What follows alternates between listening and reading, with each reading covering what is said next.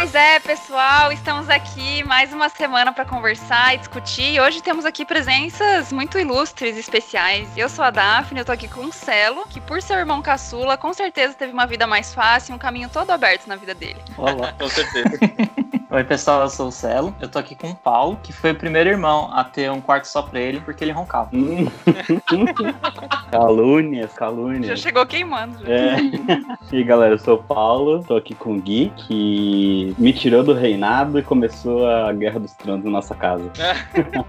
Oi, gente, eu sou o Gui. Eu tô aqui com o Davi, que é a prova viva do mistério dos caçulas que são gigantes, maiores do que todos os outros irmãos. Que teoria é essa? Nunca ouvi.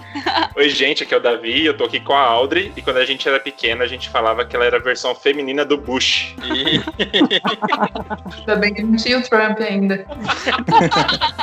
Oi, gente, eu sou a Audrey e eu tô aqui com a Daf, que é a irmã de sangue mais adotada que já inventaram. Ai, que história triste. Bom, gente. Nós estamos aqui para conversar com aquelas pessoas que sabem tudo de você, aquela pessoa que provavelmente você mais amou e mais odiou na sua vida, em diferentes momentos, ou até no mesmo momento, não sei. E aquela pessoa que não tem medo de falar umas verdades, de te provocar, de te expor na frente dos outros. É com essas pessoas que a gente vai falar aqui. Estamos aqui para falar com os nossos irmãos. Então, eu trouxe aqui a Audrey, o Davi, a Audrey é a irmã mais velha, eu sou a do meio e o Davi é o mais novo. E o Gui tá aqui com o Paulo, que é o irmão mais velho, e o Celo, que é o irmão mais novo, certo? E o Gui é o irmão do meio, por isso que a gente deu certo, né, Gui? sim.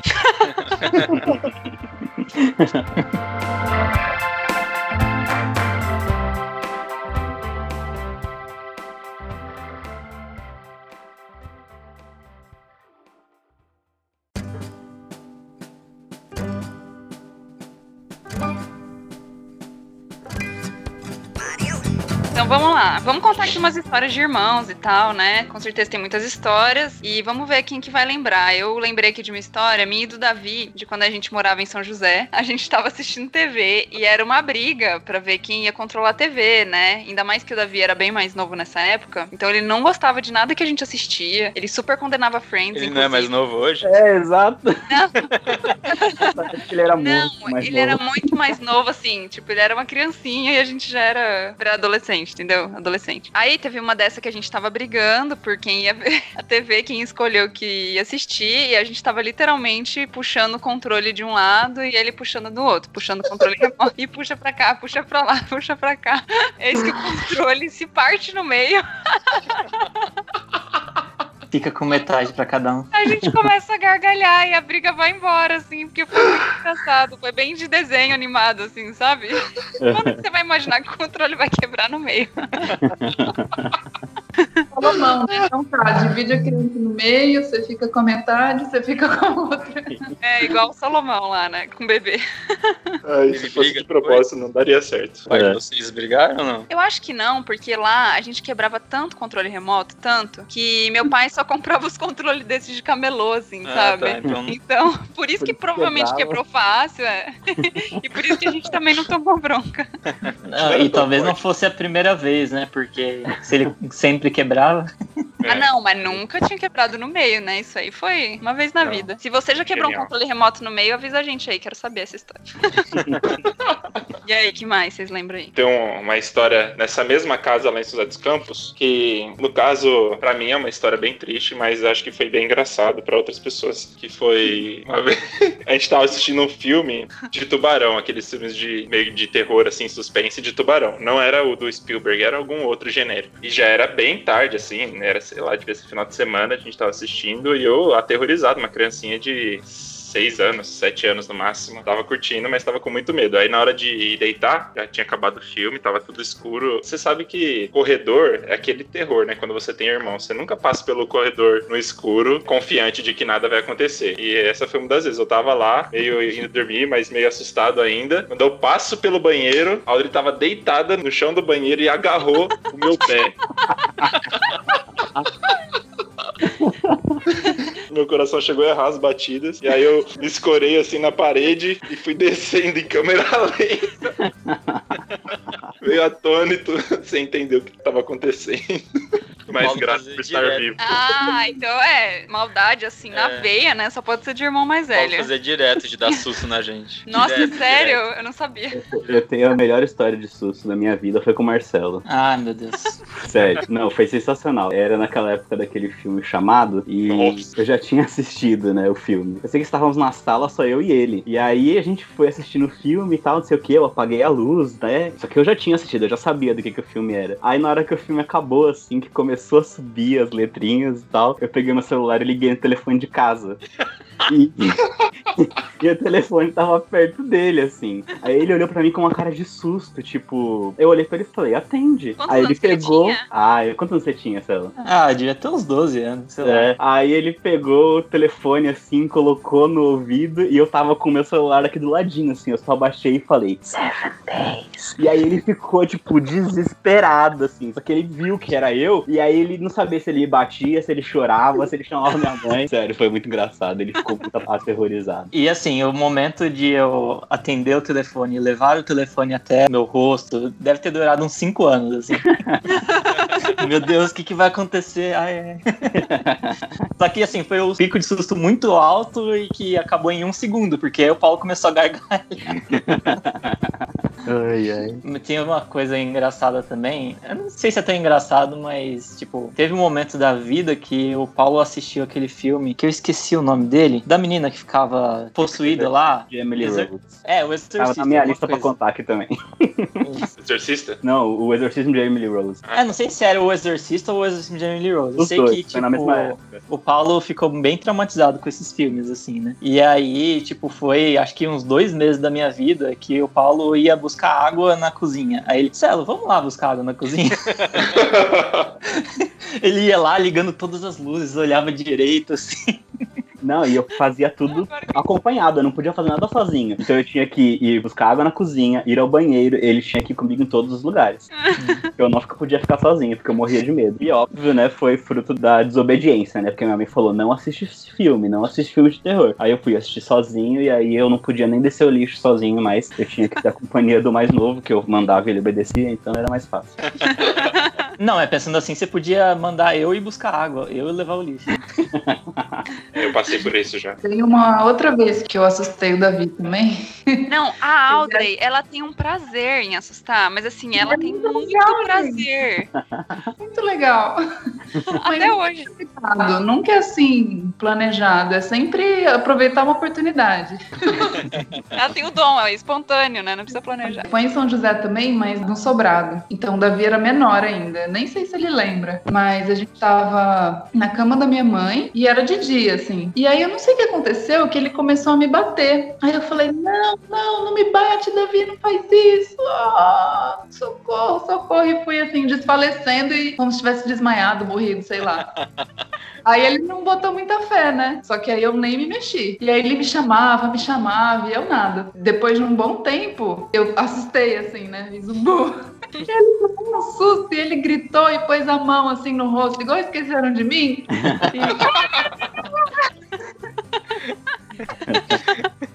O Davi era a maior vítima da Audrey, coitado.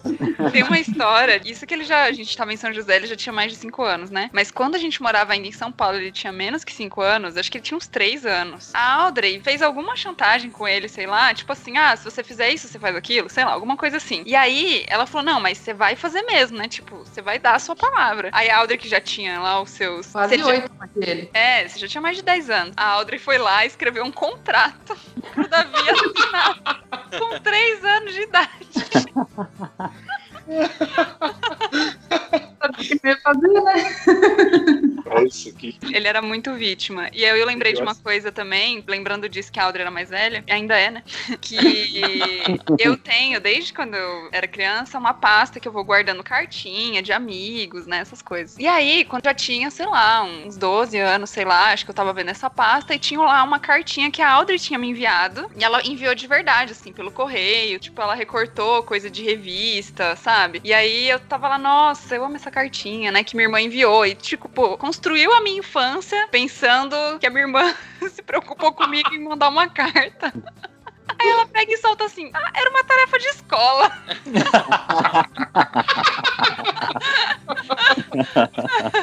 Porque, Ah, justamente por essa diferença de idade e tal, a gente não era amiga criança, assim, né? Então, sei lá, ela levava as amiguinhas dela pra brincar em casa. E eu lembro, assim, dela fugindo de mim, tipo, pra não ficar comigo, entendeu? Pra brincar com as amigas dela e fugir, se esconder. Eu chorava, eu ficava triste. Então, assim, aquela carta marcou uma coisa assim, sabe? Não, ela gosta de mim. Ela não me odeia.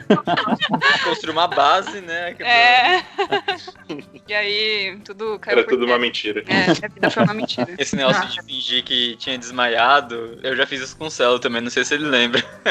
Na verdade, a gente fazia direto. É, eu fazia A gente- mesmo. vamos deixar essa parte pra depois, que é das brigas, né? Mas Não, direto, já pode depois, misturar já, porque já entrou. depois que a gente brigava, algumas vezes a gente fazia isso, de fingir que tinha desmaiado, morrido, aí o Celo ficava com medo, assim, e ele acreditava, sabe? Só que aí eu não dava susto, eu ficava com dó dele. Acho que a Alda era um pouquinho mais má do que eu. É, Mas ela não tá errada. ouve a história sempre do lado deles, entendeu? É, né? Esse negócio de se aproveitar, a Daphne inventou um negócio bem interessante para se aproveitar do Davi. A Daphne queria que o Davi fizesse alguma coisa e é óbvio que ele não queria fazer, por exemplo, ah, vai buscar um copo d'água, alguma coisa assim. E ele não queria fazer. Aí, como ela sabia do que, que ele gostava, ela falava assim: vai, vai, igual Seninha, igual Seninha. Aí ele ia correndo fazer o que ela pedia. Mas às vezes era pro bem dele, porque às vezes era minha mãe que ficava mandando ele tomar banho, ele não ia. Aí eu falava: duvido que você vai lá igual Ceninha, toma um banho bem rápido e volta aqui. Aí ele ia. Ele ia apanhar, né? Aí não apanhou. Ah, deve ter acontecido uma vez isso e o resto era só pra te servir. né? E Mas- isso foi mais pra frente até. Eu acho que a gente já morava lá no apartamento Não, em Araçatuba. Era em São Paulo, para de Não, inventar. São Paulo. São Não, Paulo. era em São José dos Campos, na Não. casa do Batatais. Não era, era em São Paulo, para de inventar.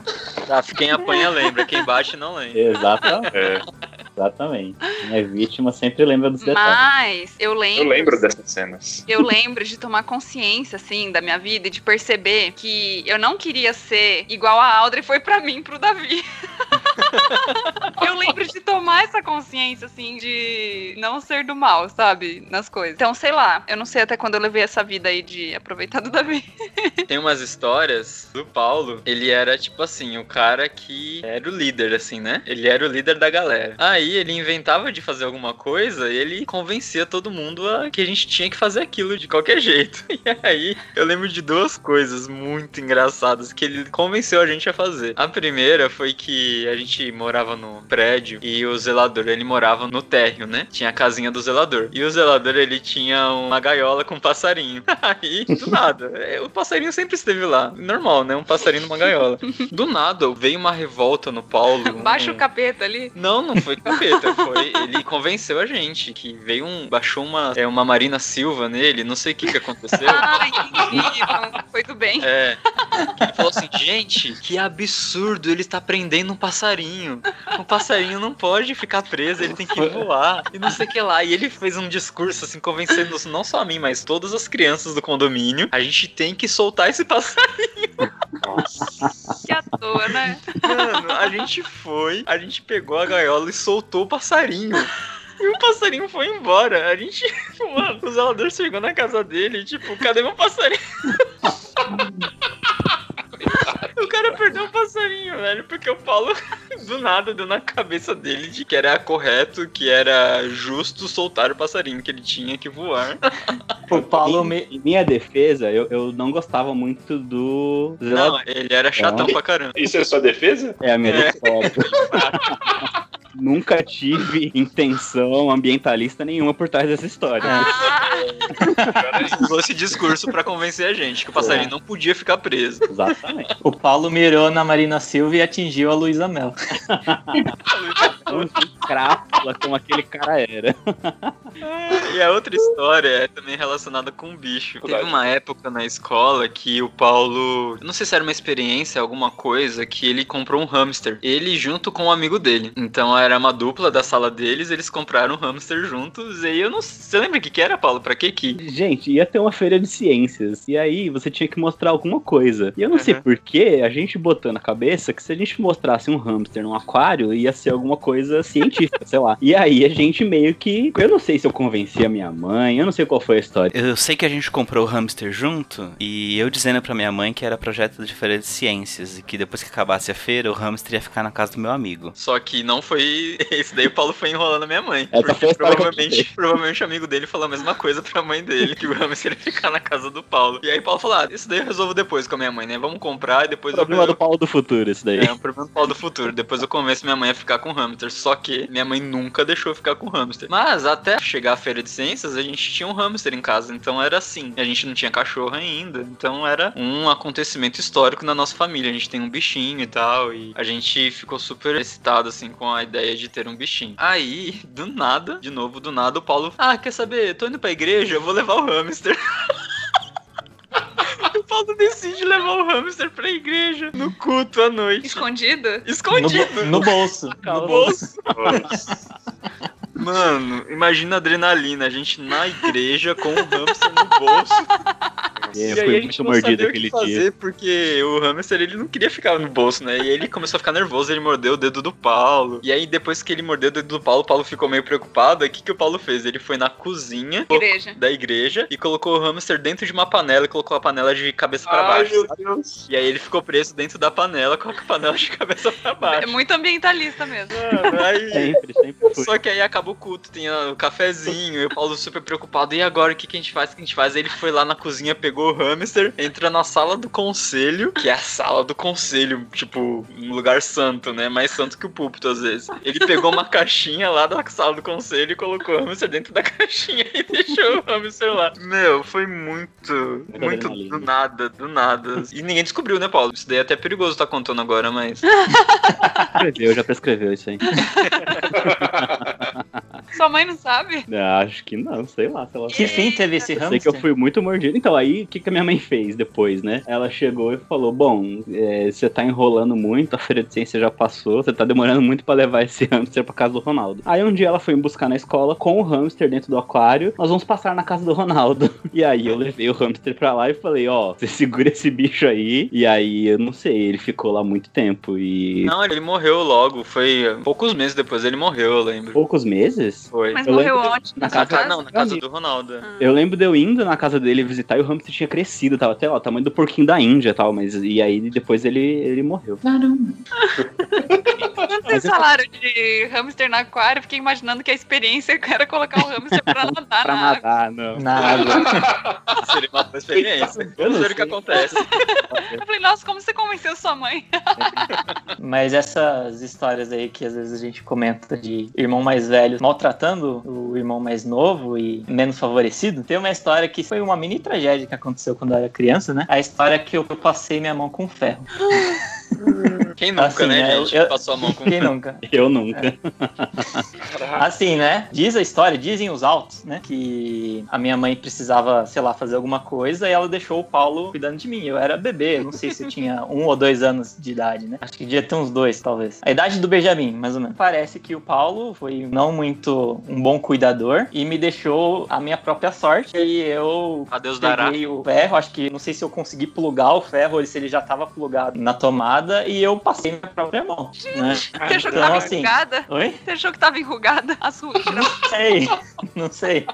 Aí fica o questionamento aí, né? Será que o Paulo simplesmente me deixou lá? Ou ele contou essa versão oficial? Ou foi ele que pegou o ferro e me passou lá? Não sei. Não. Eu não Pra lembro. você passar, né? Que é, É, que é bem não, a cara não. dele. É, Na verdade, eu tenho dois arrependimentos muito grandes da minha infância com relação ao Gui e o Celo. O Celo é essa história de que a minha mãe foi tomar banho e pediu pra eu olhar ele, e aí ela deixou o ferro ligado. Ela tomando banho ouviu ele chorando, gritando no quarto, e ela saiu do banho correndo pra ver o que tinha acontecido e ele tinha virado o ferro em cima da mão dele. Não sei se ele foi passar a mão, só sei que no final das contas eu me senti ultra. Me senti não, né? Eu era ultra mega responsável por não ter ficado olhando ele, tava assistindo TV, sei lá o que aconteceu. E o Gui, ele era muito criança, ele tava aprendendo a andar ainda. E lá na casa que a gente morava tinha uma escadaria. Uma escadaria, sei lá, tem quantos degraus aquela escada da casa do e da avó? Uns 20, sei lá. É, talvez uns 30. E era É muito bem, é bem íngreme. inclinada. É bem inclinada. E o Gui tava de andador na época. Na minha cabeça, a forma como eu lembro da história foi que minha mãe também pediu pra ficar cuidando dele. E ela sempre insistia pra aquele portãozinho ficar fechado. Tinha um portãozinho pra não descer a escada, né? E aí eu, naquela, enfim, aquele fogo que eu era de fazer bagunça e correr e desobedecer e etc. Eu deixei o portãozinho aberto e o Gui de andador rolou a escada abaixo. E, enfim, desmaiou, né? Diz a minha mãe que ele ficou meses sem andar, desaprende, né? Ficou com medo de andar e etc. Tal. E eu sentia também que era tudo culpa minha, porque Haja eu não terapia, cuidei. hein, rapaz? Haja terapia, exatamente. Já terá. Nossa, Paula, eu não sabia que você era o culpado dessa história. Eu também não. Tô sabendo agora. Outras, tem muitas outras. Eu também não. Você sabe que a criança mais velha, tipo, ela sempre desenvolve um ciúme, né? Com a outra criança que chega e rouba, entre aspas, as atenções, né? Então, cuidado com esse seu subconsciente aí, hein, Paulo. É, então, na minha memória, eu não sei se vou deixar isso daqui aberto e ver ele caindo. Não acredito que foi isso. Não, Então, Tomara que não, né? assistir, Tomara que não. Isso é uma coisa que Mas- eu ia perguntar, assim, de relação de ciúme, porque eu acho que não tem, nem na nossa casa, nem na de vocês, assim, né? Não tem ciúme, assim. Vocês tinham ciúme quando era criança? Olha, um do outro? Eu, eu não lembro, mas a minha mãe disse que eu tive muito ciúme quando o Gui nasceu. É. Ela diz, né? Que, que você Ah, ia com falar? certeza teve, né? No começo, com certeza. Eu não, eu não lembro também. Tinha dois, dois anos e meio, né? Eu não lembro, assim, de. Não, mas Eu lembro que eles. Eu não sei se eu lembro ou se eles contam e isso ficou guardado. Que no dia que você nasceu, que foi pra casa, eles me deram uma bicicleta. Uhum. Mas eu não lembro de sentir, assim, uma coisa ruim, assim, de meio que rejeitar, de não querer que tivesse lá. E com o Davi, muito menos, que eu já era maior e achava legal ter um, um bebê em casa. Mas É. eu falo não só de quando nasce, mas depois, que tem irmãos que têm ciúmes mais velhos também, né? Não só quando é criança, assim. Eu não acho que. Assim, eu e a Audrey, a gente tinha vários motivos pra ter. Porque, assim? vamos entrar aqui no assunto de que o Davi é o preferido. Não é, não é Polêmica. Não é que é o preferido, assim, Não, não é- não é no sentido preferido. da palavra. Tudo. Protegido. É, protegido é uma boa palavra. Totalmente. Totalmente, assim. Privilegiada. É. Não, não vamos nem entrar na questão de que ele é homem, né? E a gente, e a gente é menina. Não, tem que Vamos entrar, só. Vamos, só que- entrar só na questão, por enquanto, de ser caçula. Eu lembro muito, sei lá, da gente, né? Já era criança, sei lá, já tinha uns 10 anos de idade, que seja, não era nenê. E eu lembro da minha mãe sair pra fazer alguma coisa e voltar e tal. Mas sempre que a gente saía, sei lá, com a minha mãe, às vezes a gente tava num lugar legal, né, Audrey? Sei lá, a gente queria estar naquele lugar. Ela falava, não, a gente tem que voltar porque o Davi tá sozinho em casa. E sei lá, o Davi já tinha 14 anos, tava sozinho em casa. Ah. A gente, mas o que, que tem que o Nossa. Davi tá sozinho em casa? Deixa ele. Ou se não, ah, a gente praticamente nunca teve alguém assim que limpasse a casa e tal, né? Então a gente que limpava também. Então era ah, lavar o banheiro, sei lá. Ah, o Davi não sabe, né? Tá, mas a gente também não sabia um dia, né? Entra em várias coisas, né? Entra em lavar a louça depois do almoço, por aí vai. Que daí o Davi ele estava isento dessas. Estender a roupa. É, porque afinal ele é, ele é tão descuidado, estabanado, bagunceiro. Como ele pode arrumar o resto da casa, não é verdade? Ele é assim. Inclusive, estender a roupa, eu que fazia o que a mamãe gostava. Então, até você era privilegiada em não estender a roupa. Porque eu fazia mais do jeito que ela gostava. Você tem todo incentivo pra não fazer as coisas direito, né?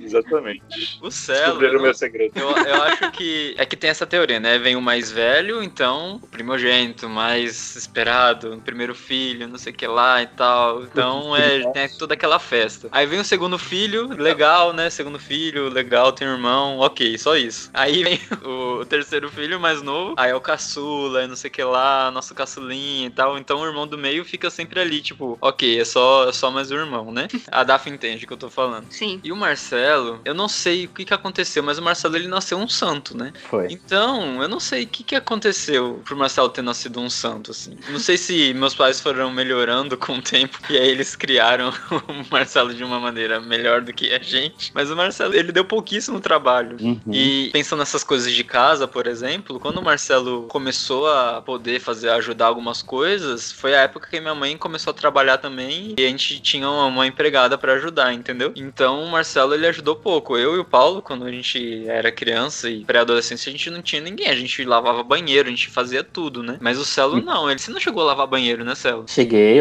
me Sério? respeita, rapaz. Né? Claro. Nem era saigoma, no máximo. Não, não, não. As camas nem lavava. Brincadeira. Nem lavava. Só eu usando aquele banheiro.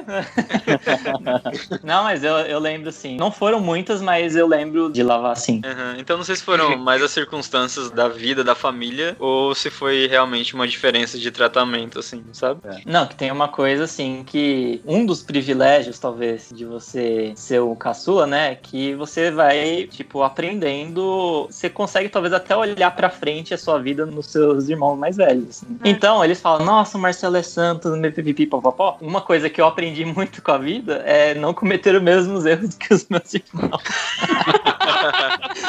então, por isso que, tipo, muitas consequências do que eles sofreram eu não sofri, porque Mas eu é. vi eles fazendo alguma coisa, opa, isso aí não é legal.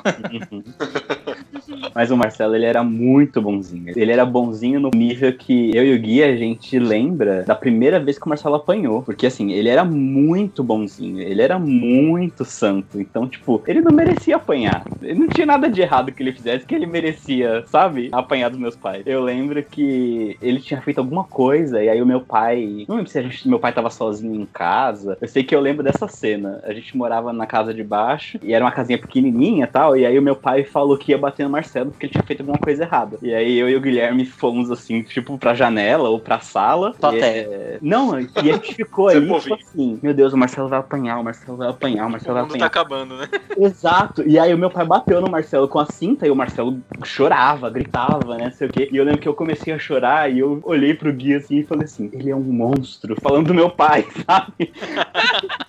o Marcelo não merecia apanhar, ele era perfeito. e a gente não, a gente fazia por onde, eu e o Gui, né? Mas o Marcelo não, tadinho. Vocês falam que eu era o escolhido, acho que eu era o oposto do Marcelo, porque eu lembro de todos os anos, né? Acho que eu apanhei muito, assim, até os 8, 9 anos. Depois eu acho que eu aprendi. Eu apanhava muito e ficava sempre de castigo, porque, sei lá, fazia muita arte. Mas pra mim foi uma vitória quando eu consegui fazer a Daphne ficar de castigo, porque nunca eu vi as duas ficarem de castigo. E quando eu consegui ver ela ficar de castigo, eu falei, caramba.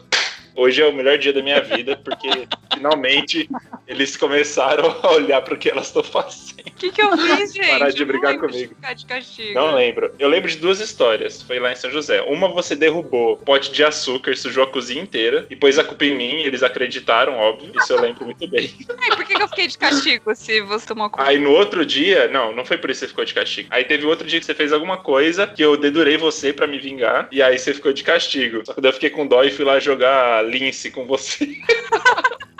Eu pedi pra mamãe deixar eu jogar lince com você. Aí eu fui lá. Eu apanhava muito, ficava muito de castigo e isso é verídico. Elas nunca ficavam. Então, não sei. Não sei até onde que vai essa preferência toda aí. Mas a gente apanhou muito. Eu acho que com você já tava brandado, tipo, já ia pro castigo. É, É. É porque assim, o Davi de mim tem 5 anos de diferença. Então ele não viu quando era nossa época de ser disciplinado, ele não pegou. Ele era muito Eu tinha, pequeno. eu tinha quase oito quando ele nasceu. Vixe, nossa, apanhei muito. Uhum. É. Não, e disso aí é verdade. Tipo, as coisas que podia fazer ou não podia, né? Com certeza a Audrey podia menos, né? Tipo, ela podia menos que todo mundo. E o Davi podia mais que todo mundo, né? Então, sei lá, a Audrey conquistou muitas coisas pra ela, pra mim e pro Davi, nem se fala, né? E daí pro Davi acho que também entra na questão de ser menino também, de poder sair mais, de poder ficar até mais tarde na rua e não sei o que. O Davi sempre pôde mais essas coisas. É, e os pais têm essa teoria também, né? De que no começo eles acham que sabem de tudo, e aí, conforme tentativa e erro, né? Eles vão aprendendo e vão Não, mas que não- às vezes não precisa fazer tanta coisa, vamos dizer assim. É, não é só teoria, não, é fato mesmo. É fácil.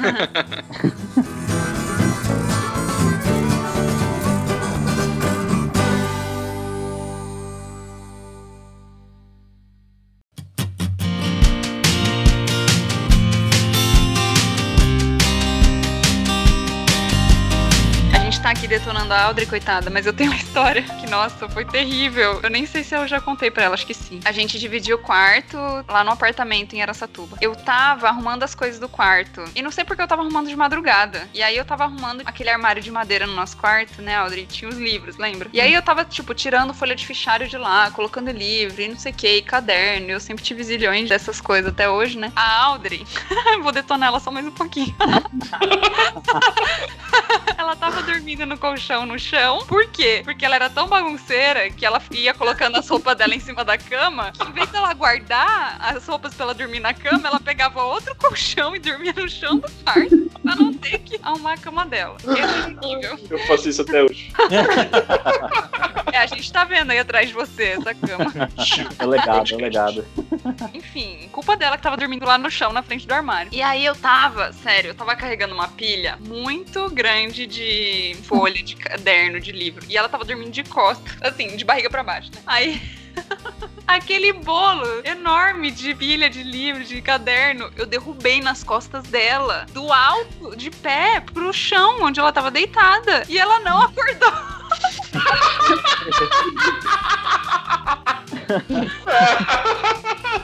Eu contei pra ela, jamais. Nossa, é, eu não, não tava nem sabendo do que, que você tava falando. Teve uma vez, a gente morava em São Paulo ainda, e tinha umas amigas, eu nem lembro quem, mas estavam dormindo lá em casa também. E a gente tinha beliche. E eu dormia embaixo e a Daphne em cima. Eu tava dividindo a cama, acho que com a Mariana. E tinha alguém dividindo com você, não lembro quem. A filha do Almir lá, Jéssica. Aí, no meio da noite, no meio da noite, eu ouço um barulho muito forte. Assim, uma baita de uma pancada. E eu tomo um susto tão grande que eu começo a gritar meu pai. Imagina, você tá dormindo, de repente um barulho enorme. A hora que ele chega, a Daphne tava no chão, ela caiu do beliche e continuou dormindo. Era muito alta a cama, não era beliche baixinho, não. É alta. Aí meu pai pegou, levou, dormindo pra sala, colocou no sofá. E depois, no outro dia, quando ela acordou, que ela foi descobrir que ela tinha caído. Essa beliche tem muitas histórias boas. Ou seja, o sono pesado é de família. É, tem a história do Davi também, né? Tem vários. A gente tava na igreja Ah, é. e no fim do culto, eu acho que ele pediu a chave do carro pro meu pai e ele foi pro carro. Na época a gente ficava conversando até apagar as luzes, até fechar na igreja. Quando a gente foi pro carro, o Davi tava dormindo dentro do carro. Mas assim, Nossa. ele não era bebê. Quanto tempo ele tinha? Não. Uns oito anos. É, por aí, entre 8 e 10, alguma coisa assim. Como é que você dá uma chave do carro pra uma criança de 8 anos? Ele não era você, Paulo. Nossa, a gente ficou pelo menos uns 5 minutos balançando o carro, batendo, buzinando e nada. Ele não acordava por nada e ele tava trancado lá com chave. carros, né? Outra- Outras pessoas ajudando, buzinando de outros carros.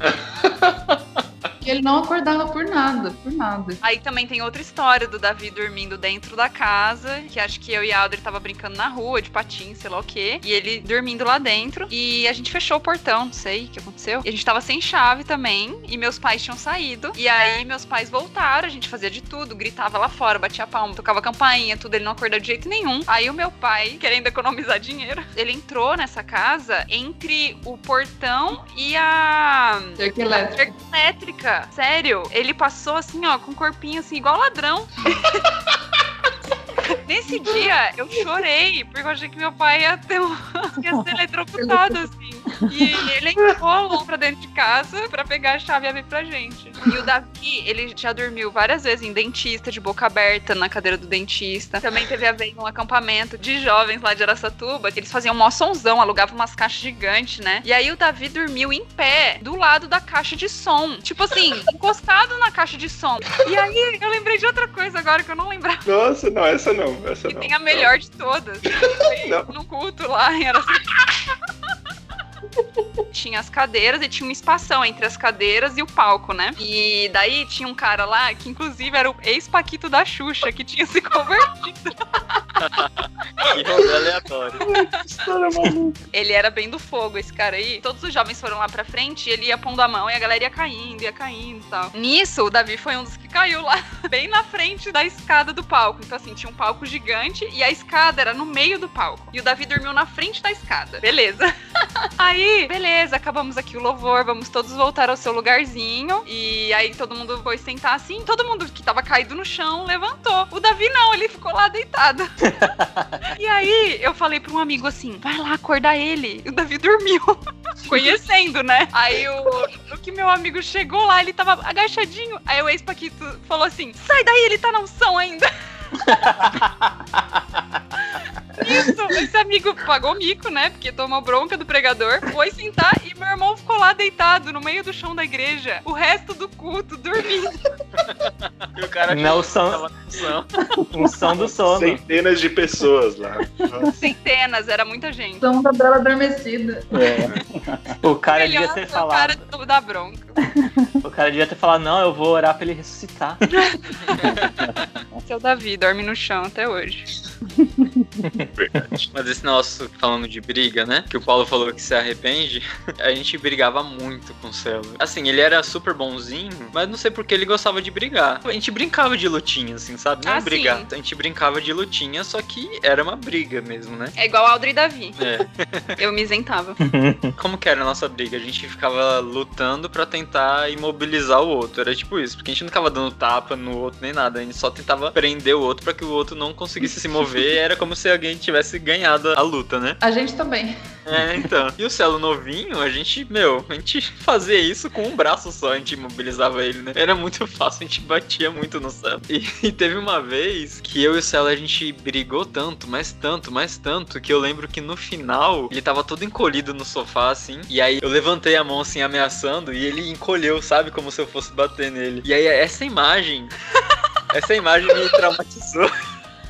Eu acho que eu nunca mais brinquei com o Celo de lutinha nem nada, porque Coitada. eu fiquei com medo dele ficar com essa imagem minha, sabe? Calma. Do irmão que se sentia ameaçado, fica com medo de mim. Eu não fiz nada aqui agora, mas o Gui, no vídeo aqui, ele levantou a mão e deu meu dinheiro. o Gui fala que é talvez porque ele tinha medo de me traumatizar com o tempo. Mas a minha memória diz é que ao longo dos anos eu fui crescendo, ou seja, a diferença de força foi ficando cada vez menor. E eu acho que é por isso que eles viram um risco iminente nas- nessas- né? na continuidade dessa brincadeira. Tem que parar enquanto tá ganhando. Tá por cima. Não, tanto que as outras coisas que a gente tinha de diferença, a gente continuou. Videogame, eu jogava com o Celo, era 10 a 0 15 a 0 Aí agora é da jogo. No ping-pong, eu lembro que eu jogava ping-pong com o Celo, eu jogava com a esquerda pra dar jogo, assim, sabe? E eu ganhava ainda. E aí hoje em dia a gente joga jogos assim, tipo, super disputados, sabe? Então na briga foi só, foi só o trauma mesmo. Aham.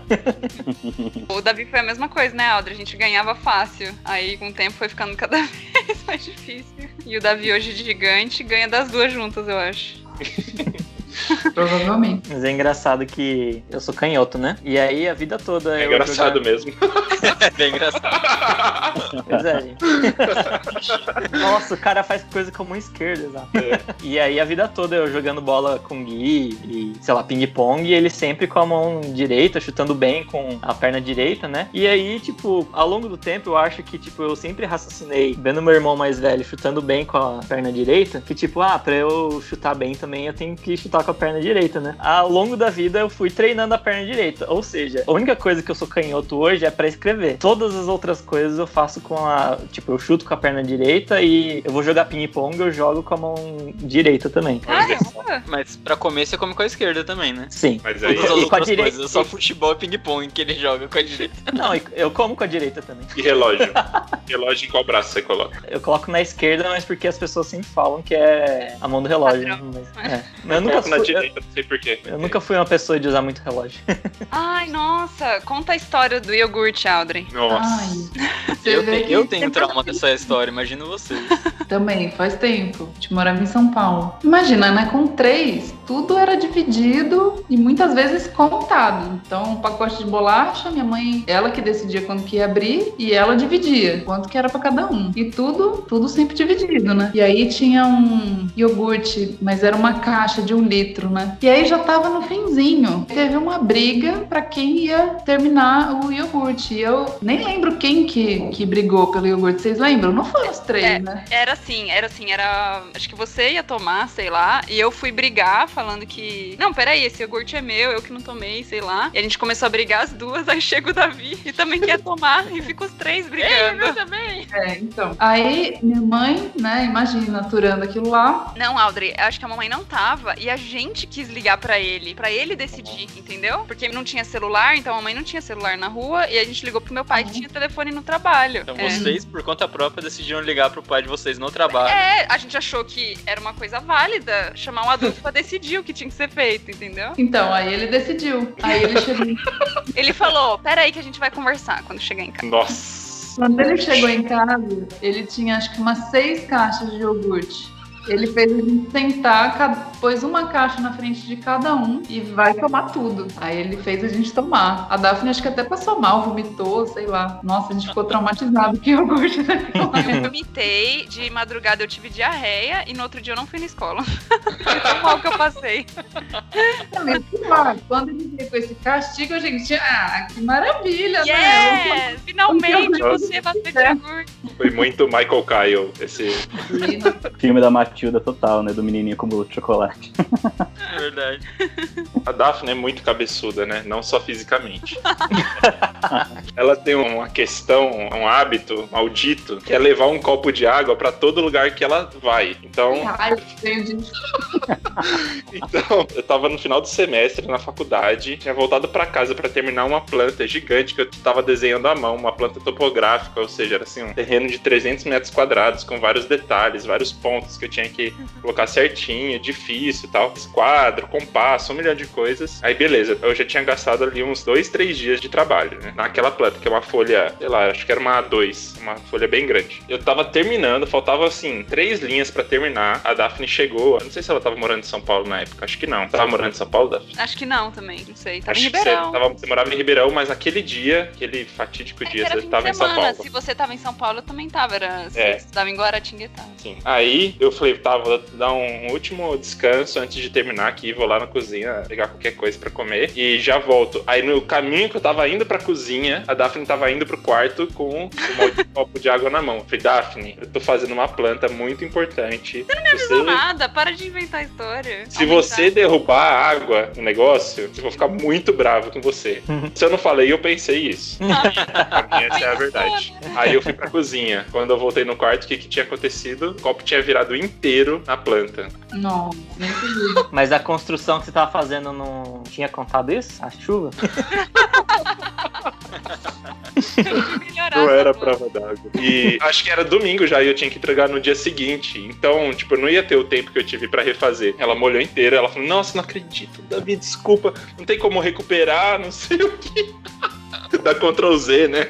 Eu nem consegui ficar bravo, eu já sabia que isso ia acontecer e o erro foi meu, inclusive, de ter deixado ela entrar. Detalhe aí. que era o meu quarto. É, mais ou menos. É tipo isso. E aí eu consegui refazer em, sei lá, duas horas, porque a força do ódio é muito produtiva. Na verdade, no caminho pra ir e voltar, você já foi pensando o que você ia ter que fazer. É, aham, pra refazer. Já chegou pronto já. Cheguei com planejamento fechado, verdade. Nossa, que raiva. A gente sabe que é o erro que a gente tá cometendo, mesmo assim a gente permite que ele aconteça, né? Olha, eu sou conhecida por ser uma pessoa tranquila, né? Hoje, Mas- depois de velha. Não, não sou hoje não. Não, é que quando você era criança, você era bem mais agitada. E depois da adolescência, você ficou uma pessoa bem tranquila, né? Não, mas paciente eu sempre fui. Só que eu sempre digo isso. Tem uma pessoa no mundo que consegue me tirar do sério, é a Daphne. Impressionante.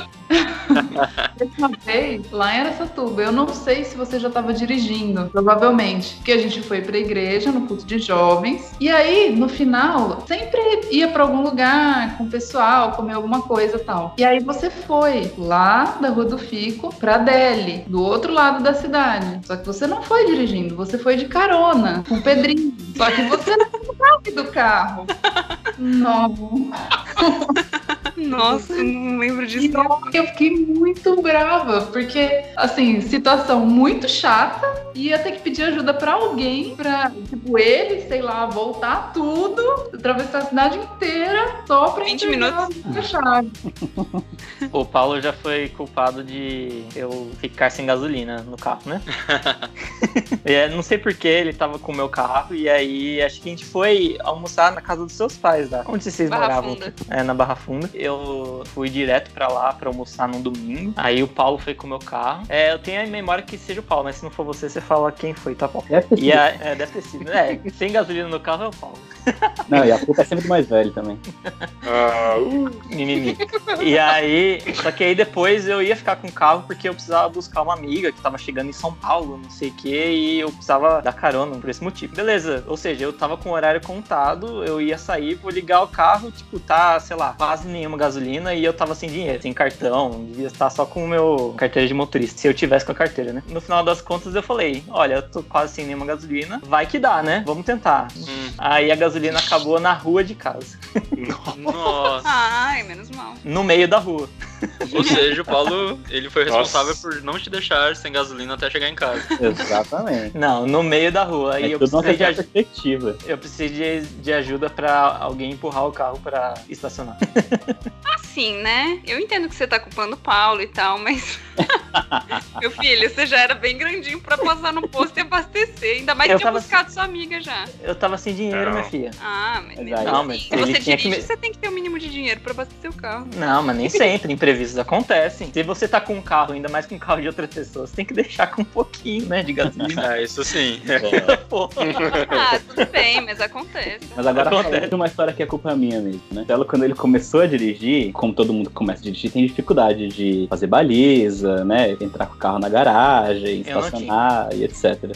E aí ele, como disse que não tinha, né? Você tava com o meu carro? Eu tava com. Era com o seu Voyage. É, tá- não, era o Voyage ou era o Céu? Era o Voyage. Ele tava com o meu carro, ele lembra certamente. Ele tava meu carro. E aí a gente foi fazer alguma coisa, ele foi dirigindo e eu fui no banco do carona, né? Foi tranquilo, foi de boa tal. Aquela tensão, né? Do menino que acabou de tirar a carta tal, não sei o quê. Aí ele pegou e parou o carro assim e foi entrar na garagem, na garagem do prédio, né? De um jeito que eu vi que ele ia bater. E aí eu peguei e falei: Você vai bater, você vai bater, você vai bater. E ele, ao invés dele parar o carro, tipo, não, ele simplesmente seguiu, tá ligado? E ele foi batendo o carro assim ao longo do caminho, do portão, sabe? E eu fiquei, nossa, eu fiquei muito revoltado, porque eu tava avisando que ele ia fazer aquilo. Só que ao invés dele ficar desesperado de parar o carro, tipo, não, calma, né? Não, ele simplesmente seguiu em frente e foi batendo o carro. E aí, tipo, eu fiquei me sentindo muito culpado, porque talvez a culpa tivesse sido minha mesmo, né? De tipo, Ah, eu não, fiquei gritando gente. com ele e ele simplesmente se desesperou e acabou batendo o carro mesmo.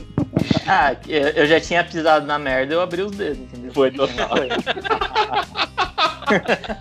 Vocês ficam falando que o menino é protegido, mas vocês que mais protegem ele, pelo amor de Deus. É, porque, é porque às vezes eu acho que o meu grito, o meu desespero com ele foi o que fez ele, tipo, o estrago ter sido maior do que poderia ter sido, entendeu? Tipo, eu tivesse falado, Celo, você vai bater, calma. Né? Mas não, eu fiquei desesperado e eu gritei com ele, e aí ele. Não, mas assim, ó, de fato, né? Foi um, um evento e tanto. Eu realmente bati o seu carro a primeira vez que eu tava usando ele, né? Mas, assim, a entradinha que eu ia fazer não foi muito fácil, porque tinha um carro estacionado naqueles limites lá que eles colocam nas garagens pra não dificultar a entrada e saída. Tinha um carro estacionado bem no limite, assim, né? Então eu tinha pouca margem pra ele. Eu era muito é novo. pouca margem pra acerto, né, no caso. É, exatamente. Vocês entenderam. Nossa, teve uma vez que a história de carro com a Daphne, você pode, né, escolher, né? Abre os dedos e escolhe uma que tem. A Daphne é muito corajosa, né? É uma pessoa corajosa, ela aceita os desafios. Ela é tão corajosa que ela perde a noção. Não é necessariamente um elogio, né, Davi? Teve uma vez, eu tava começando a dirigir e ela toda, assim, é, todo mundo tá começando a dirigir, é, fica inseguro, né? Quando alguém critica, então, pô, eu achava que tava fazendo tudo certo aqui e a pessoa tá criticando. Só que a Daphne não aceitava de jeito nenhum qualquer conselho, qualquer ideia. Falou assim, Daphne, não vai dar certo. Ela, só por isso, ela ia, lógico que vai, eu sei o que eu tô fazendo, ia lá e fazia, dava errado, mas tudo bem. Aí, teve uma vez que a gente tava chegando na igreja, que ela foi entrar por um caminho meio alternativo na igreja e tinha tipo um tipo um ralo, tinha uma grade metálica e assim, essa grade ela era pra cima, não era nivelado com o piso, ela era pra cima do piso. Nessa que ela foi indo devagarinho assim pra não acertar no ralo, ela acertou bem no meio do ralo e o carro, porque tava dirigindo, foi empurrando o ralo pra fora, a grade pra fora, e o carro caiu no buraco. Não lembro de nada disso. Tenho certeza que foi. Daí, o- aí fez mó barulhão e o carro não andava. Dela, o que aconteceu? O que aconteceu? Aí eu saí do carro pra ver o que tinha acontecido.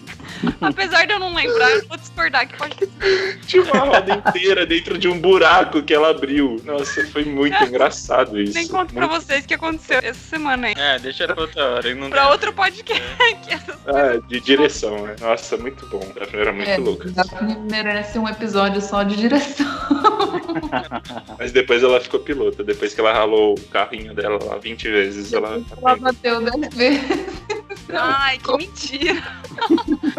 Quando o Paulo tirou carta, a gente começou a viajar loucamente, né? Primeiro a gente ia só com o carro dele, e aí depois eu tirei carta também, a gente pegava o carro dos meus pais, a gente ia viajar com os amigos da igreja. E aí eu lembro de uma vez que a gente foi pro interior de Minas, no acampamento, que era lá em Machado, perto de Poços de Caldas. E assim, o Paulo, o irmão mais velho, ele vai na frente, né? Sei lá, por respeito, né? Deixa o Paulo ir na, na frente. Ele fez duas coisas, assim, que me deixou muito irritado naquela viagem. Primeiro, que a gente tava naquela rodovia enorme e tal, e tem uma placa enorme. A gente virava pra Poços de Caldas. Vira aqui pra Poços de Caldas. Eu lembro que o meu copiloto, na época, do que tava no carro comigo, tava mandando mensagem pro outro carro. E o Paulo que tava respondendo as mensagens. E aí a gente. Aí eu, putz, o Paulo tá no celular, tá dirigindo, tá no celular, que droga e tal. Do nada, nessa dele tá respondendo, passou a entrada, a gente errou na entrada. Ia ter que dar uma volta e tal. Aí eu fiquei mal bravo, ultrapassei o Paulo, fui na frente, porque eu lembrei de um caminho que ele virava à direita e voltava pro caminho. E aí, beleza, tomei a frente. Aí depois o Paulo tomou a frente de novo. E aí a gente começou a entrar nas estradinhas do interior de Minas. E era de noite já, e a estrada era terrível, terrível, cheia, cheia de buraco. Sem iluminação nem nada. E o Paulo, tipo, beleza, tô, tô com o meu 4x4 aqui, G, com meu G. Vou embora e não vai acontecer nada. E ele com tudo, com tudo. Assim, mais de 100 por hora, passando pros buracos tudo. E eu muito bravo com o Paulo. E aí, do nada, o Paulo tava muito rápido, eu alcanço ele, tá ele paradinho ali do lado, o pneu dele furou. A gente no meio da estrada de Minas, assim, escuridão absurda, tendo que trocar um pneu, porque o Paulo tava correndo loucamente numa estrada cheia de buraco.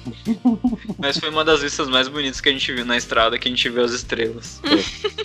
Olha aí, que maravilha. Você não teria tido essa visão aí da estrada, né? É. Mas na hora que ele errou o caminho, você que tava atrás, você poderia ter acertado e você viveu o dilema de, putz, eu erro também e continuo junto, ou deixa ele se ferrar e vai embora.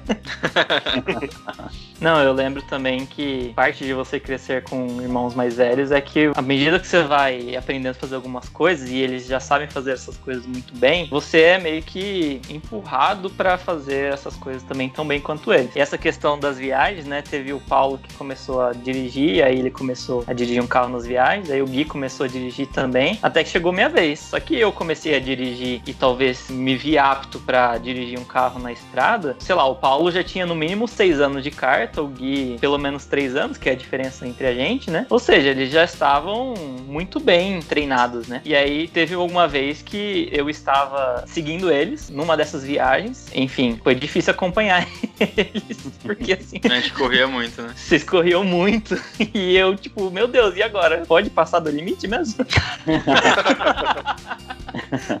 Aí vocês tinham colocado um copiloto que era um pouco mais sensato e falou: Não, vai lá, não sei o que, calma. Era o Rafa Mestre, né? Era o mestre, é, exatamente. Ah, o Rafa Mestre dirigia bem. Não, ele sabia dirigir bem, ele super me orientou no momento. Só que eu fiquei muito chateado, porque precisa correr tudo isso, não sei o que, e sei lá. Era essas viagens que vocês queriam chegar no acampamento da vida o mais rápido possível. Uhum. E eu praticamente comi poeira. A gente chegou lá e todo mundo deu parabéns pro Celo, que ele mandou bem e tal. Foi mó acontecimento, assim. O Celo dirigiu seis horas na primeira viagem dele, sabe? É, de certa maneira fez bem pro meu desenvolvimento como motorista, mas não façam isso em casa, crianças.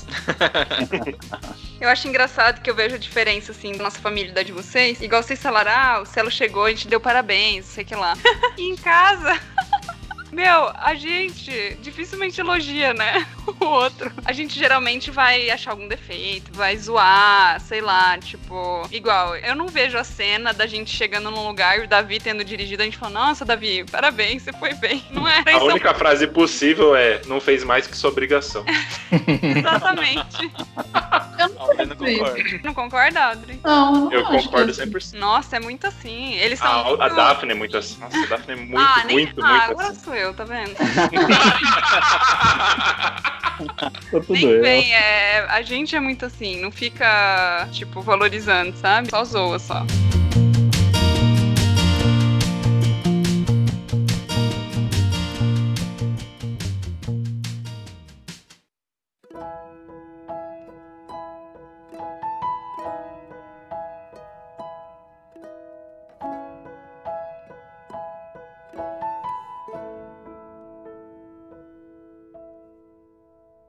Aproveitando que a gente falou do Betel agora, que o Celo, a primeira viagem que ele fez foi pro Betel, né? E a gente já falou algumas vezes do Betel aqui, que é o acampamento que a gente foi por boa parte da nossa adolescência. A gente foi pela primeira vez em 2004, né? Como que foi, né? O Paulo, ele tinha decidido ir com os jovens da igreja. A gente era adolescente, ele ia com os jovens mais velhos da igreja. Tinha idade, eu acho que era 15, 14 anos pra ir, 15 anos. Aí, eu vendo assim, Paulo se movimentando pra ir, aí eu falo, ah, eu quero ir também. E aí a minha mãe olha pro Paulo e fala, olha, Paulo, você só vai se você levar seu irmão junto.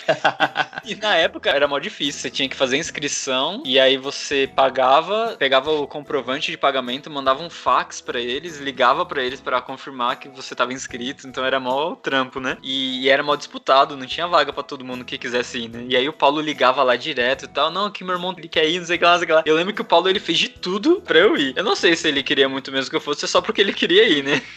Mas eu sei que eu lembro direitinho do Paulo super se esforçando pra que eu fosse no acampamento, sabe? E ele conseguiu, no fim das contas, a gente foi. E foi nesse acampamento que foi quando eu me converti, que eu entreguei minha vida pra Cristo e tal. E, tipo, foi o Paulo que fez de tudo pra eu ir, sabe? Então não sei se foi.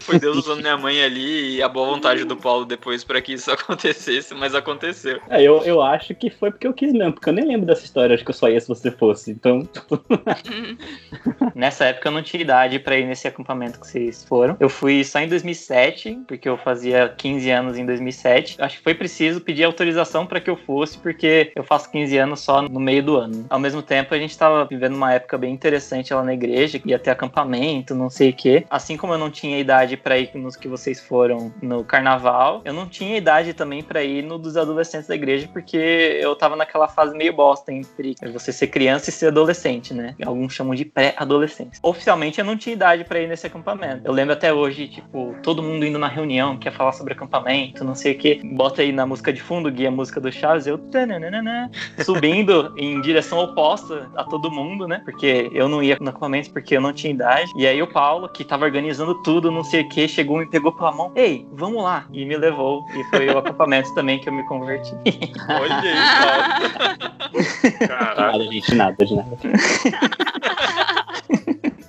Tem um- uma história muito fofa que foi no meu um dos meus aniversários quando eu era criança. A Audrey tinha entrado na faculdade e ela é de tão nerd que ela é, ela comprou, ganhou, sei lá, um gravador de áudio para gravar as aulas e para poder estudar depois. Aí ela usou essa ferramenta maravilhosa para gravar áudios de várias pessoas na igreja, num culto, que ia ser meu aniversário. Ela fez um CD com áudio de todo mundo falando uma mensagem para mim e tal. É muito emocionante. Será que tem esse arquivo ainda? Ô, Davi, era pra um trabalho da escola.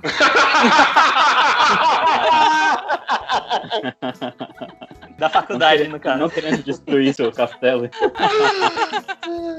E o que mais gravou de todos os áudios foi o Neto falando assim: Ai, que Deus te prepare para ser um varão, para depois encontrar uma varoa. E o que, que é isso? O que, que ele tá falando? Não tô tá entendendo falando? nada. O que, que fala isso pra uma criança? É. Eu lembro certinho do dia que o Davi nasceu, que eu e a Audrey estávamos em casa e a gente não sabia se era menino ou menina, né? Acho que só meu pai sabia e a gente não sabia. E aí meu pai ligou lá em casa pra contar e eu e a Audrey a gente tava torcendo muito, né, pra ser um menino. Quando falou que era menino e tal, eu lembro da gente, tipo, de mão dada, assim, pulando, sabe? Fazendo voltinha. Comemorando que era menino. É, eu e o Paulo a gente não teve a mesma sorte. a gente queria que fosse uma menina, mas aí veio o céu. E também tem a história de quando a gente foi passar férias num tipo hotel fazenda assim, aí tinha um- uma piscina, né? E a Audrey, como sempre, enganando o Davi. Mas aí calma, essa história vai acabar de uma forma fofa. Deixa eu contar. Conta. Era uma piscina que não era muito funda, mas não dava pé pra mim. E o Davi tinha um ano, um ano e meio, sei lá. E assim, a piscina tava vazia e não tinha mais ninguém lá. Meus pais não estavam lá, ninguém. Só eu tava nadando mesmo. Eu não sei como que o Davi apareceu lá, porque não faz sentido, né? Ele ter um ano e meio e tá perto de uma piscina funda, sem mais ninguém. Anos 90. E eu era criança. e eu era criança. E aí eu fui brincar com ele, fingindo que tava me afogando. Aí ele pulou na piscina pra me salvar. Olha!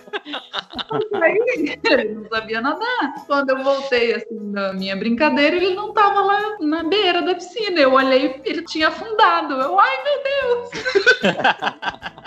força, porque mesmo com um ano e meio, né, eu tinha, sei lá, nove, ele era pesado, né, pra mim. Eu não sei como eu consegui, peguei e joguei ele pra fora. Joguei assim, né, coloquei ele pra fora da piscina. Não sei como, assim, adrenalina, né. Nossa, credo, essas histórias. Então, o que, que ele tava fazendo lá, né? É, pensando hoje no Benjamin. Imagina o É. Benjamin pulando na piscina pra salvar alguém, gente, que desespero. Ah, mas não deixar o Benjamin sozinho perto de uma piscina? Como que ele É, chegou lá sim. sozinho, né? Sim. Então, por que, que ele tava lá sozinho? Eu não sei. Pra te salvar. Prova de amor. Não sabe nadar. ué. Aí você nunca mais fez essa brincadeira de fingir Ah, de. aham. Ah, não, porque ela... Não, só, só fez Não. lá depois em São José, fingindo que morreu na cama. E ele achou- Ah, continuou fazendo. Essa foi só Não, a é- primeira. ah, entendi. Achei que ela tinha Motivou. aprendido. Só motivou pra continuar. Ela pensou, opa, ele acredita. Vamos fazer mais vezes. Olha que oportunidade. Eu tenho uma mina de ouro aqui. Só escolher bem o lugar. Eu brinquei que a gente queria uma irmã, né? E veio o Celo, mas não é normal, né? Tem dois irmãos, você vai ter o terceiro É. filho e você vai querer uma menina. Mas eu lembro direitinho que o Celo e o Paulo tiveram muitos problemas quando eles nasceram, ficaram internados no hospital, umas coisas assim, né? O Celo também, né? E eu lembro que minha mãe voltou pra casa sem o Celo, e aí foi mó chato, né? E aí eu lembro que quando o Celo teve alta, eu tenho na minha cabeça agora a imagem, a primeira vez que eu vi o Celo. Uhum. Que No- fofinho. é, ele saindo da porta do hospital, assim, sabe? Bem Andando? Andando. Mas eu não tenho a mesma imagem do Paulo. Não, nem eu sou. Esse negócio de irmão mais velho, tal, que vai abrindo caminho e tal, aí teve muitas coisas, assim, que eu me inspirei na Audrey, assim, né? Então, tipo, a Audrey sempre foi super inteligente, estudiosa, não sei o quê. Ela colocou, tipo, o patamar lá em cima, assim, né? Pra gente, tipo, de estudar, de passar no vestibular, não sei o que lá. Então, é bom, assim, porque a gente tinha uma referência que é aquilo que o Celo falou, ah, parece que você já sabe pra onde você tem que ir, né? Sei lá. Você sabe o que vem depois, né? Tipo assim. Não no E- caso de estudar pro Celo, né? Porque a gente foi referência pra baixo. Eu já. Eu joguei a régua lá pra baixo. Falei, vai lá, menino, briga. Qualquer coisa que você fizer. E aí era assim com roupa também. A Audrey sempre ficava inventando moda e eu copiava, usava as roupas dela e não sei o quê. Quando eu morava fora em Ribeirão, aí eu ia pra Araçatuba, aí tipo, eu levava a roupa na mala, mas eu só usava a roupa dela também quando chegava lá. Eu tenho uma coisa assim que eu dei a volta por cima assim na vida que ela sempre me zoou, né, Davi? Em casa. Eu fazia mix de estampas com Ah. os meus pijamas, minhas roupas de ficar em casa, e a Audrey sempre me zoou, me zoando, falava que eu tava chique, que eu tava, né, que eu tava arrasando com a minha roupa. E hoje ela fica aí misturando todas as roupas dela na rua, pra todo mundo ver. Ou seja, eu lancei a moda, entendeu? Ela me copiou. Ah, entendi. Não é qualquer estampa que combina. É que assim, não era só estampa X com estampa Y. Era o estilo, assim, que era bem jeca, sabe? Uma meia por cima, sempre de toalha na cabeça. O Celo veio aqui em casa, eu tava de toalha na cabeça. E não era só eu que zoava, todo mundo zoava. O Gui pode provar que hoje em dia eu sou uma pessoa super refinada em casa. É. Mas o Paulo que voltou com umas manias do Canadá. Ele morou um ano e meio, Paulo, no Canadá? Foi, Ele voltou com umas calças xadrez. foi. Calça calça de ficar em casa. calça de ficar em casa, calça xadrez. Mas ele saía com essas calças aí que eu lembro. Aí, no shopping, você vai praticando desapego conforme a vida vai acontecendo. O Davi já é moda mendigo, assim, é só roupa rasgada, usa uniforme. E até hoje ele usa uma bermuda do colégio dele, da escola, sendo que ele já tá formado na faculdade. Já. Ele ainda ele usa pra normal, o uniforme. Ai, ai, é muito bom aquele short. Tem duas histórias boas que eu ainda fiquei de falar. Que eu e a Daphne a gente fazia música pra tudo. Tudo de marcante que acontecia na nossa vida, a gente fazia uma música. E as duas que mais marcaram era de um jacaré que a gente viu no zoológico, que tinha uma- um tagzinho na orelha. Não sei se era no. O jacaré não tem orelha, né? Então era no rabo dele. Mas a gente falava que o jacaré tem um piercing. Essa é uma música clássica. Nossa. Ah, canta a música. Tem uma outra. Ah, não, Não, é o mínimo. cantar. É o mínimo. Logo um Nossos aí, ouvintes pô. vão abandonar o podcast. Não, não, não dá. E a outra. É que é um dueto, a gente tem que estar no mesmo lugar, porque senão vai, des- Ah, vai, des- Júnior É, agora, não tem dá delay. vai desencontrar as Não, vozes. É, tem delay. O Gui arruma depois. né? É, E tem a outra que a gente tava em Campo Grande, a gente tava perdido, que não tinha um Waze na época, e a gente ficou muito tempo esperando a pessoa que a gente foi visitar lá encontrar a gente num lugar. E a nossa referência era o Robertinho Pneus. Isso aí é o meu pai que sabe fazer. É, exato. Aí foi a música pro nosso pai. Falando sobre. Tinha vários serviços, né, que essa oficina prestava, mas o mais interessante era a cambagem. Aí a gente criou uma música sobre isso e foi passado.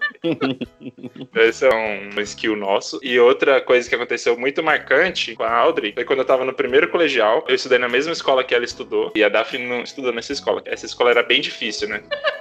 Não, deixa eu explicar uma coisa. Isso só prova como eu, filha do meio, era excluída, é sério. Não, gente, Nada sem ver. brincadeira, sem brincadeira. A Audrey, desde criança, ela tem álbum de bebê. Minha mãe tem uma agenda que ela anotava dia por dia o que a Audrey fazia, enfim. O Davi também tem um monte de foto bebê, milhões. Eu, sério, eu não tenho quase nada. E aí, de formatura, a mesma coisa. A Audrey, álbum de foto. Aí tem um enorme quadro da Audrey de Ave Maria que a gente usou em casa, que, que é a santa de casa. o Davi fez viagem de formatura e não sei o que lá. Eu não deixaram eu fazer viagem de formatura, sendo que foi o mesmo lugar que o Davi foi, tá? E até hoje eu vejo essa mochila aí que minha mãe usa e me dá trauma. E, Olha os ciúmes aí. e, e várias coisas, assim, de álbum de formatura também eles têm. O meu não pagou, por quê? Vamos economizar, né? E aí, mesma coisa, na escola, no colegial, eles estudaram na escola mais cara. Eu, não, continuei na que eu já tava, entendeu? Só um detalhe, eu tenho os álbuns de formatura, mas nenhum foi comprado logo, assim, já tava tudo certo e Ah, mas comprou. comprou. Foram depois de ofertarem, sabe quando volta uns dois anos depois, assim, vem Hum. ofertar? Eu nem queria, eles compraram, porque tava barato, sei lá. Nem adianta. É pior quando você se defende, Audrey. Fica mais. Fica mais feio. A Audrey nasceu no Albert Einstein. Aí, assim, Ah, não, e e só uma coisa. Aí por isso que tem essa história que eu sou adotada. Porque em casa é o que eu falei. Em casa o povo não é fofinho. Então, assim, eu fico falando que eu sou excluída e que não sei o quê. E minha mãe, em vez de falar, não, minha filha, vem cá, eu também te amo. Ah, você é adotada mesmo. E é assim, meu pai também. os dois- meu pai vai chorar na cama que é mais quentinho. E é assim. É por isso, porque é meio ridículo. Eu tá chorando de barriga cheia, na verdade. A outra história marcante pra mim, que vem até hoje, assim, ó, quando eu tô sendo muito preguiçoso, quando eu podia fazer melhor, aí veio um, um momento crítico na minha vida. Eu tava no primeiro colegial, nessa escola que era muito difícil e tal. Eu até tava indo bem, comparado com o resto da sala, nas notas, nos simulados e tudo mais. Mas em uma matéria, eu mandava muito mal, que eu não conseguia aprender com aquela professora e tal, e eu não me esforçava o suficiente, que era a literatura. E aí eu peguei recuperação de português por causa dessa matéria. Nossa, quem pega recuperação de português? Parabéns. É, então. Aí eu peguei. Eu tirei 9 em gramática, 7 em redação e 4,5 em literatura. Aí, por causa desses 4,5, eu fui pra recuperação. Aí a Audrey me deu uma bronca muito grande, que ela falou: Você acha que é assim que você vai conseguir entrar na faculdade? Você não lembra como que eu fazia, que eu estudava, não sei o quê? Ela me deu maior bronca, assim, que meus pais nunca deram. E nem- ela me fez sentir muito mal, que eu podia fazer melhor. Eu fui, passei nessa matéria e, e deu certo depois, eu acho, mais ou menos. Mas eu. pública depois, pô. É, e, mas ela colocou a barra muito lá em cima, né? Com as notas e com a- as faculdades que ela passou. Mas essa bronca que foi realmente que me motivou pra valer. E aí, lógico que tinha uma competiçãozinha. Tipo, a Audrey passou em duas públicas, a Daphne também passou, mas a, A Audrey Daphne passou em três. Três? Não, Claro que foi. eu passei só na USP e na Unesp. Na Unicamp eu fui pra segunda fase, mas eu não fui fazer. Ah, mas ia passar. Passou porque não quis. Eu não fui pra segunda fase da Unicamp. Eu passei porque o papai não quis, porque ele falou que se eu passasse na Unicamp, que eu não ia, que eu não ia morar em Piracicaba, eu não ia pra uma cidade que não tinha lugar pra ficar, tipo assim, que não aconteceu com vocês. É o É. negócio de caminho, porque na época que eu fiz faculdade, em casa não tinha condição de me manter em outra cidade, né? Então, por exemplo, eu passei na USP, comparando, né, USP Bauru e Unesp Aracatuba, as duas são muito boas, mas a USP era melhor. Aí eu queria ir pra USP, mas aí não foi decisão minha, foi decisão do meu pai, porque manter em Aracatuba era viável, né? Era mais viável do que em Bauru. É, e aí, passei, passei na Unesp também. E aí era uma competição minha comigo mesmo, de tipo assim, pô, não posso vacilar. A Audrey passou, ela teve a mesma educação que eu, as duas tiveram a mesma educação que eu. Então eu não posso. Só que eu era Eu muito, muito, muito mais preguiçoso que as duas. As duas eram muito esforçadas, eu era muito preguiçoso. Eu não, não gostava de estudar. Só que aí, por causa dessa bronca da Audrey, no segundo e terceiro colegial eu estudei de verdade. Depois a gente foi pra São Paulo, né? No segundo e terceiro. Aí eu tava numa escola bem ruim mesmo, mas mesmo assim deu certo. Por conta da bronca da Audrey.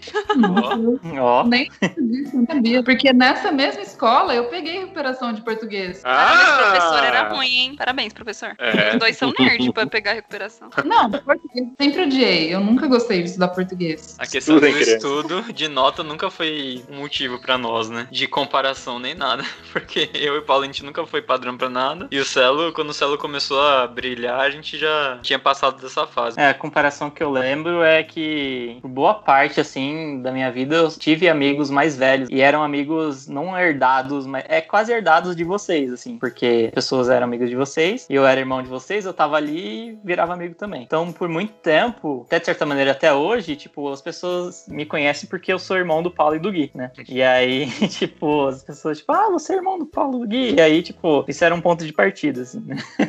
da amizade, sei lá, porque as pessoas me conheciam. Ah, porque aquela pessoa é irmão do Paulo e do Gui. Até que o Celo entrou pra BU e aí lá na BU Hum. a gente hoje em dia é irmão do Celo, do Marcelo Du. Exato. É, mas na Bel é mais fácil, que muda muito, né, as pessoas. Então,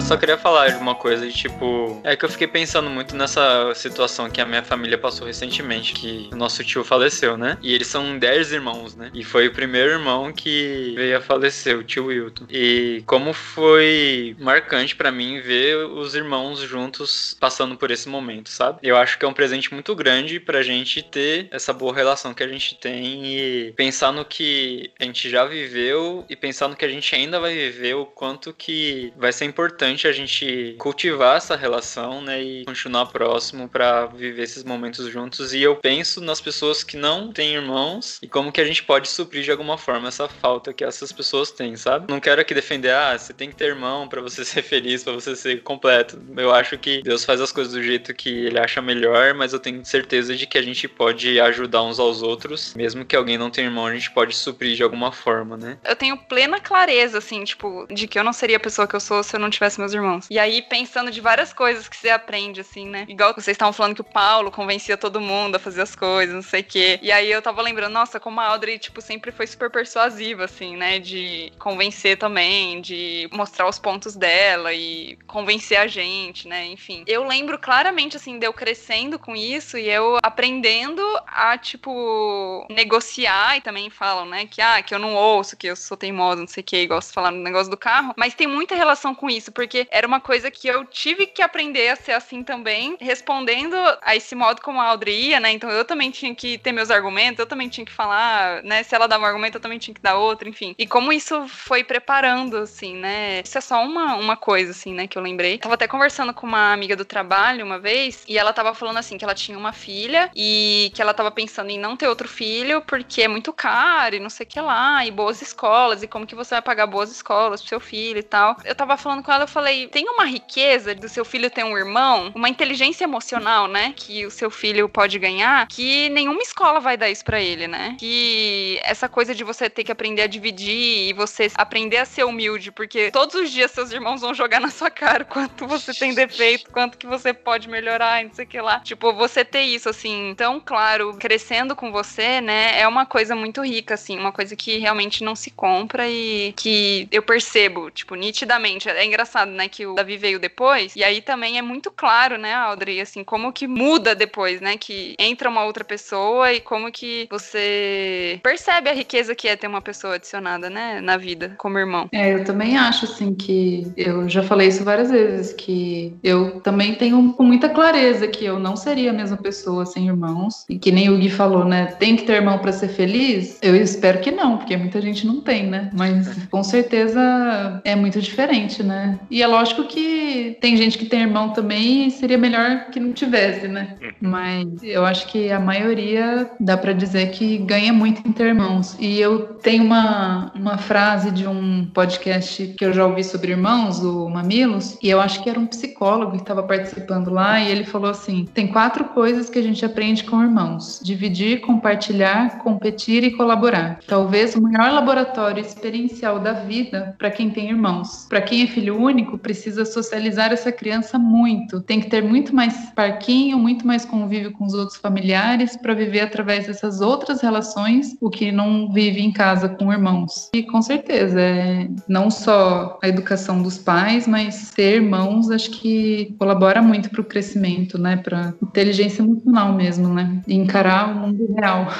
Conviver com o que é diferente também, né? Tipo, aprender a respeitar e tolerar, né? Ou ouvir, né, a outra pessoa também. Uhum. É, acho que é uma riqueza muito grande de vivência, de conflito, de relacionamento, né? De amizade, de amor, de briga, de tudo, né? Então é um laboratório da vida real muito rico para todo mundo. Eu acho uma coisa muito legal que acontece ao longo da vida, e é um privilégio isso acontecer, porque acho que nem todo mundo que tem irmão isso acontece, é que o seu irmão vai se tornando seu amigo, né? Só que não é simplesmente um amigo porque é seu irmão, né? E não é simplesmente o irmão porque é seu amigo. Então é melhor do que irmão e é melhor do que amigo. E, tipo, é muito rico, assim. Uhum. É muito legal isso acontecer e ter essa experiência com seus irmãos. Vendo, né, na experiência que o Gui trouxe, né, que a gente foi vendo a relação que minha mãe tem com os irmãos dela, né, e como isso vai se estendendo pra vida, né. E como não é só, só uma fase, mas que fica pra quando der e vier, né. E, bom, eu amo vocês.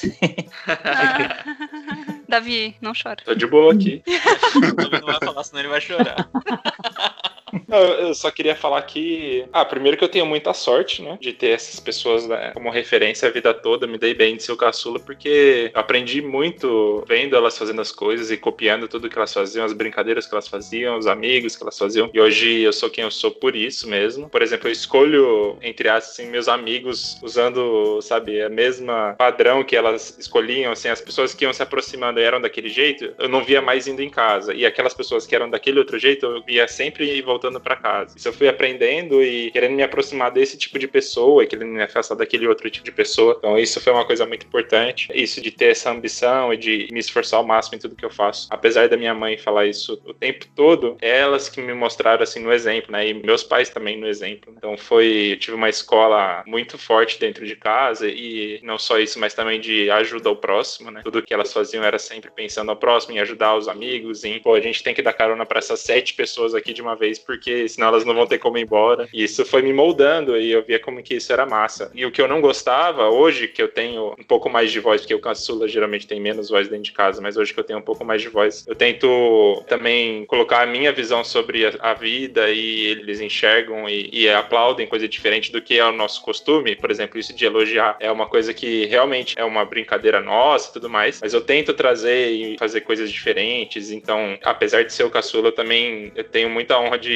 contribuir um pouquinho na vida de cada um dentro de casa. E, e é muito massa isso. É, dá muito orgulho para mim ver que eu tô influenciando as minhas irmãs, que eram a minha referência de quem que eu queria copiar. Isso é muito massa. Verdade, você também inspira a gente. Muito. É. Vocês dois me inspiram muito. Vocês têm muitas qualidades que assim, vocês não. Chorou! Aê! Davi chorou, viu, gente? Consegue, né, Moisés?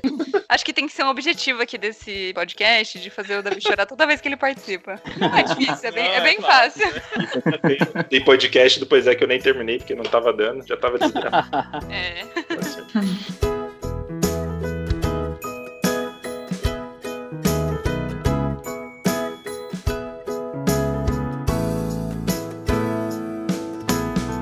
isso aí, gente. Muito obrigada por terem vindo aqui. Pra mim e pro Gui é muito bom ter vocês aqui. E vai ser muito legal daqui uns anos parar, ouvir de novo esse programa e lembrar de tantas histórias, né? A gente garantir que essas histórias não se percam com o passar do tempo, né? Uhum. Ou, né, evitar que outras histórias sejam inventadas.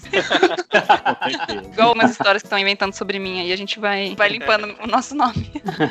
Valeu, Certo. gente. Foi muito bom. Espero que vocês voltem nesse podcast. É, vamos ver aí se vão ser bem recebidos pelo público. É. O Celo e o Davi já foram aprovados, já voltaram, agora É. E Alder vão estar sob análise do nosso público. Sabatina. Mais velhos. Um público muito rigoroso. É, Voltar depois dessa. Aí, se voltar depois dessa, eles vão Já sabe. O Paulo já tá criando uma conta fake ali pra falar bem dele. Já, vou ouvir com colocar o Não, e vai ter mais pra- moral, né? Porque vai ser uma pessoa que a gente não conhece, que tá ouvindo, a gente vai É, dar mais é. moral. Fazer download em vários computadores diferentes. Gente, obrigada então. E, e é legal, né? Poder ter o poder do irmão, assim, de editar o que os irmãos estão falando. Você não acha, Gui? acho que eu vou digitar umas histórias. né? Valeu, gente. Muito obrigado. Valeu, obrigada. Valeu. Tchau, tchau, gente. Obrigado. Segue no Insta. Fala não, né? É. Ah, dá seus pulos aí. Davi Sute Coelho. tchau, tchau. Até mais.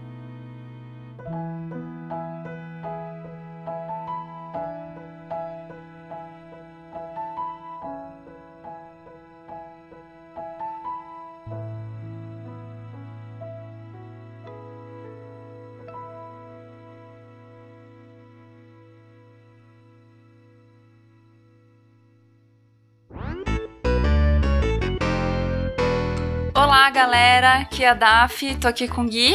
Oi. E, bom, a gente tá um pouco ausente aqui nesse momento de e-mails, né? A gente queria pedir desculpa por essa ausência. Tá acontecendo um monte de coisa na nossa vida, um monte de prazo, coisa que a gente tá cumprindo. Mas estamos aqui, queremos interagir cada vez mais com vocês. Bom, agradecer quem comentou no Instagram, minha mãe, Lansucci, o Alisson, a Nath Custódio. No site a gente teve nos outros programas também, né? Algumas pessoas comentaram, mas esse último programa foram essas pessoas Sobre sonhos, né? sobre sonhos. Aí, só uma coisa que eu conversei com a minha irmã e ela realmente lembrava mais partes do meu sonho lá, que eu falava pra minha mãe que as coisas estavam acontecendo, e minha mãe falava, deixa, deixa. Ela lembrou de uma outra cena lá, que não vem ao caso, mas no final, a hora que eu tava lá na cama com ela e apareceu os bichos lá, que era tipo uns gremlins da vida, eu virava pra minha mãe e na hora que eu ia virar pra falar com ela, ela, virava, ela era um esqueleto. Eita. Então era um final mais surpreendente, assim, né? Tipo, Dramático. É. tipo, eu ia olhar pra ela, pedir ajuda e já não era mais ela, era, já tinha virado um esqueleto. É, interpretem isso daí. Uma outra coisa é que depois disso eu já tive vários sonhos essas semanas aí. E. Sonhou de novo com a Coreia. É, de novo eu sonhei, sonhei que, nossa, finalmente é verdade, estou indo, e enfim, era tudo mentira. Mas eu tive um sonho esses dias que eu dormi dentro do sonho, aí eu sonhei dentro do sonho, eu acordei dentro do sonho e contei pras pessoas do meu sonho sobre o sonho que eu tinha tido. é Inception total isso. Eu não vou contar muitos detalhes desse sonho porque são meio nojentos, assim. Tem vários bichos, é, rato, lesma, os negócios Ok, já tá nojento já. e teve uma coisa também que a minha mãe comentou. Ela falou que o Estevão errou, que a Rafinha Declamou. Rafi- declamou, né? Declama aí, Daf, pra nós. Ó mar salgado, quanto do teu sal são lágrimas de Portugal. E aí o Tevão emendou falando, Camões, não sei o que lá, porque eu não conhecia. E aí minha mãe, ela corrigiu, falou que não é Camões, que é Fernando Pessoa. E Estevão, ela falou que você tá precisando ter aulas de literatura com a Lídia. Nossa.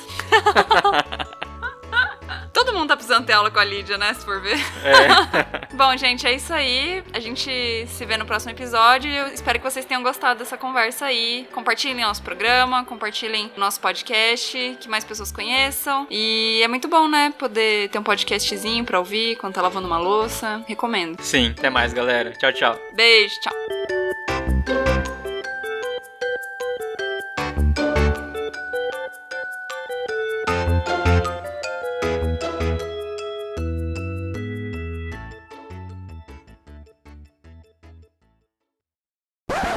Hum, pode ser que. É, é raro, né? Mas pode ser que se acontecer algum barulho por aí, a Luli lata. Ah, normal, aqui também. Tem os, os cachorros vizinhos aqui que. Achei que era o bem que latia. Às vezes é. Como você acha que tá o som da Audrey? Fala um pouco aí, Audrey, que o Gui não tava aqui na hora. Não sei o que vocês querem que eu fale. Tem que falar mais alto, assim? Acho que é só tentar falar mais alto mesmo, que aí eu acho que. Impostar a voz. É, mais. Né? mais uma encorpada na voz. Tipo quando você queria mandar em mim no Davi. Ah, já queimou minha Já entrada. Já. assim já. Já queimou a entrada. Queimando a largada total. Oi, gente, aqui é o Davi. Eu tô aqui com a Audrey e a. Pensar. Beleza. Oi, Ele gente. tá, com, ele tá eu- com medo da retaliação.